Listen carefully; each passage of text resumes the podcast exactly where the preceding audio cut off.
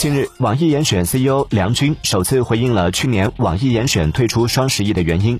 他表示，双十一本该是用户通往优惠消费的一条大道，现在却被众多商家设计成了一座迷宫，所以严选退出了那个充满套路、鼓吹消费主义、变味儿的双十一。理性消费，网易严选，人间清醒。这不是一条广告。